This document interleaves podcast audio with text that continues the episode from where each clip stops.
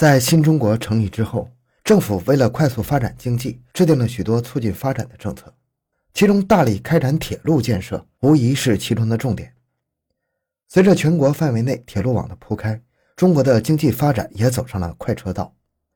不过，急速发展的铁路网也让许多不法之徒找到了作案的场所。从上世纪七十年代开始，就有不少的盗窃团伙长期在中国的主干铁路沿线上作案。他们在最开始的时候只是做一些小偷小摸的勾当，随着规模的一天天扩大，他们的行为也愈发嚣张。随着改革开放的开始，中国的铁路线变得更加繁忙，而这些不法分子的行为也越来越狂妄。欢迎收听由小东播讲的《新中国铁路第一大案侦破记》。回到现场，寻找真相。小东讲故事系列专辑由喜马拉雅独家播出。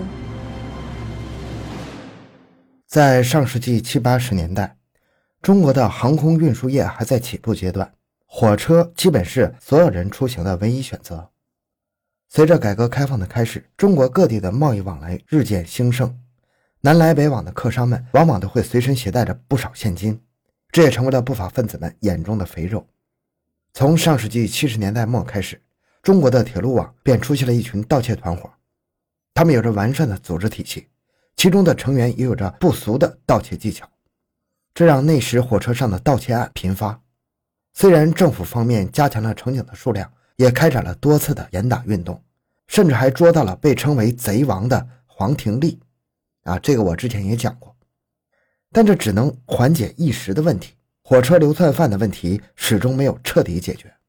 到了一九八九年的时候，公安机关估计全国一共有超过十万名的铁路流窜犯，他们没有固定的居住地点，大多跟随着火车四处作案，这也给抓捕工作造成了极大的困难。在一九八九年三月二十日的时候，一列火车上发生了一起震惊全国的抢劫案。当时的铁路劫匪们人数众多，组织严谨，他们不再像以前的扒手那样悄无声息地作案，而是直接进化成为了武装抢劫。他们用武器逼迫列车上的乘客接受搜身，并将全部财物通通劫走。那时列车上的乘警也曾发生抵抗，但是寡不敌众的他们很快就被犯罪分子缴了枪，还被用手铐铐在了列车的卫生间里。这还不能消除这些亡命之徒对乘警的愤恨。劫匪对这些乘警恨之入骨，他们还用烟头烫他们的后背，来寻求报复的滋味。在列车到站后，这些犯罪分子更是大摇大摆地离开现场。这起案件引起了中国公安系统上下的高度重视，他们意识到列车上的歹徒行为会对人民以及公安系统干警的生命安全造成极大的威胁，因此，在当年举行的中央政法会议上。明确指出，公安系统需要严厉打击在铁路网上作案的犯罪分子。接到指示后，全国各地的公安机关也纷纷加强警力，对铁路流窜犯实施抓捕。比如郑州，那时候许多铁路流窜犯都会在郑州附近作案，这让郑州及其周边地区成为了百姓们眼中的鬼门关。每次列车行驶到这里，大家都会打起精神，不敢有一丝的松懈。但哪怕如此的小心翼翼。那群丧心病狂的流窜犯还是会悄无声息地盯上自己，依旧是很难避免财物的损失。因此，郑州警方在这次打击铁路流窜犯的活动中投入了更多的警力，其中还有包括不少有着丰富刑侦经验的行家里手，他们的加入为案件的侦破带来了积极的影响。通过对他们作案方式的分析，警方认为，他们应该都是大型犯罪团伙的成员。如果能够从这些人中找到突破口，那么，侦破三二零大案也并非痴人说梦。不过，这些人早已经是多次进攻的老面孔了。他们总结出了一套应对警方审问的方法，其核心就是拒不认罪，而且不交代任何信息。这给警方的审讯和破案工作造成了极大的困难。警方在对当时在押的惯犯进行分析后，将突破口定在了年轻的毕海波身上。他们发现。毕海波当时有一名相恋多年的女友，而且女友已经怀上了他的孩子。不过，因为毕海波的不务正业，两人的关系已经降至冰点。于是，警方找来他的女朋友，这位姑娘在看到警方之后，便恳请他们救救毕海波，让他迷途知返。警方见其愿意合作，便提审了毕海波，并让其女友出现在审讯现场。毕海波在得知女友愿意和自己重归于好后，当即交代了自己掌握的全部信息，而这其中就包括了二十二名犯人的花名和作案范围，这个为警方侦破工作提供了极大的帮助。之后，郑州警方立即将这份名单上传到公安部，公安部也将这个名单转发到了全国各地的公安系统。这为之后的抓捕工作提供了极大的便利。在得到郑州警方的信息之后，全国各地警方都根据名单开始分析自己辖区的潜在嫌疑人。最先做出行动的是吉林白城，和郑州一样，白城也是东北地区铁路的小枢纽，因此这里的流窜犯数量也是十分惊人的。他们认定当地的惯犯曹猴子和此案有很大联系，便派人将其捉拿归案。在审理过程中，警方对患有肺气肿的曹猴子表现十分友好，甚至还为其捶背。细致入微的关心和照顾让曹猴子受宠若惊，主动表示愿意担任警方的线人，并提供情报。为此，警方为了帮助曹猴子，也为了早日破获此案，特批给他每天十元的补助费。同时，警方也考虑到曹猴子患有肺气肿，生命安全无法保证，便安排了一名干警同事在身边。这样，在他犯病的时候，还会有专人陪同其到医院就诊。这让曹猴子在之后的卧底工作中十分卖力，很快就探听到了关键的消息。他说：“三二零大案和碾子山一带的犯罪团伙有直接联系。碾子山位于大兴安岭东路的余脉，位于齐齐哈尔市西北部，距齐齐哈尔市大概在一百公里之外，经济相对落后。”当地人们的经济来源就是靠一个开在碾子山里的工厂做工厂来维持生活。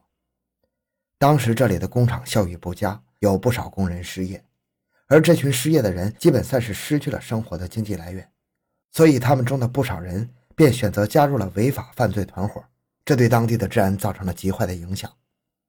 根据曹猴子的线报，警方将目标锁定在了郑松华、李秀江和刘民波三人身上。当时，他们三人也感受到了警方对于铁路案件的重视，因此行踪极其隐秘。他们约定好，在农贸市场购买了部分生活必需品后，前往深山老林避一避风头，躲上一段时间。但就在他们踏入农贸市场的那一刹那，专案组的警员们便一拥而上，将他们控制了起来。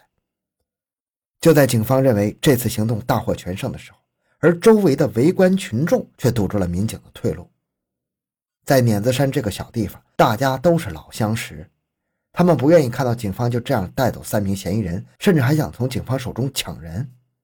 无奈之下，专案组的民警们只好调来多辆警车，才解了围。在对三人进行突击审讯之后，警方终于摸清了三二零大案的真正凶手，他们就是东北虎赵喜贵和亡命徒钱振民。警方立即开始调查和这两个人相关的信息。通过对大量铁路流窜犯的审讯，警方最终锁定了他们的所在地——湖南株洲。当地警方立即派出了两名身材魁梧又身经百战的韩庆华和冯杰执行抓捕任务。通过多日的摸排，他们得知，在一天晚上，两人回到当地的庆云大厦跳舞。他们随即将抓捕行动确定在了那一天。当天下午，赵喜贵去一家发廊理发。韩庆华和冯杰两人见钱振民没有跟随，便立即进入发廊，高喊赵喜贵的名字。赵喜贵下意识的一回头，就发现黑洞洞的枪口已经顶在自己的额头上了。被枪抵着的脑袋的赵喜贵不敢反抗，面对警察的质问也没有否认，随即被韩庆华与冯杰两名干警押回了警局。在赵喜贵落网之后，韩庆华与冯杰两人便去庆云大厦抓捕钱振民。他们先是进入了那个歌舞厅，他们发现里面聚满了流里流气的年轻人，一时间也根本分辨不出哪个是钱振民。韩庆华与冯杰觉得在这里直接抓捕风险太大，而且可能会引起恐慌，导致行动失败。两人一番商议之后，便早早来到了出口处的楼梯口，等待钱振民出来。很快，钱振民便挽着一名年轻女孩下了楼。冯杰快步走上前去，一把锁住了钱振民的右臂，准备控制他的行动，但是。屡次从警察包围网中逃脱的钱振民确实有些手段，他反应极其迅速，没有任何思索，当即转身搂住冯杰，和他一起滚下了楼梯。两人打斗了一段时间之后，钱振民对于冯杰的进攻明显是招架不住了。就在这时，歌厅里的那群流里流气的年轻人纷纷跑出来，他们显然是想要帮助自己的朋友钱振民。但此时冯杰已经在搏斗中占据上风了。只见他将钱振民踩在脚下，然后掏出手枪，大喊：“我是公安部抓捕组的，我的枪爱走火，不怕死的尽管上。”那群年轻人哪里见过这般场面，他们当时就被吓得跑了回去。钱振民顺利落网，三二零大案至此彻底告破。这起案件的破获以及后续的严打行动，为我国的铁路环境肃清提供了巨大帮助。也让百姓的出行安全和财务安全也越来越有保障。好，今天内容就讲到这里。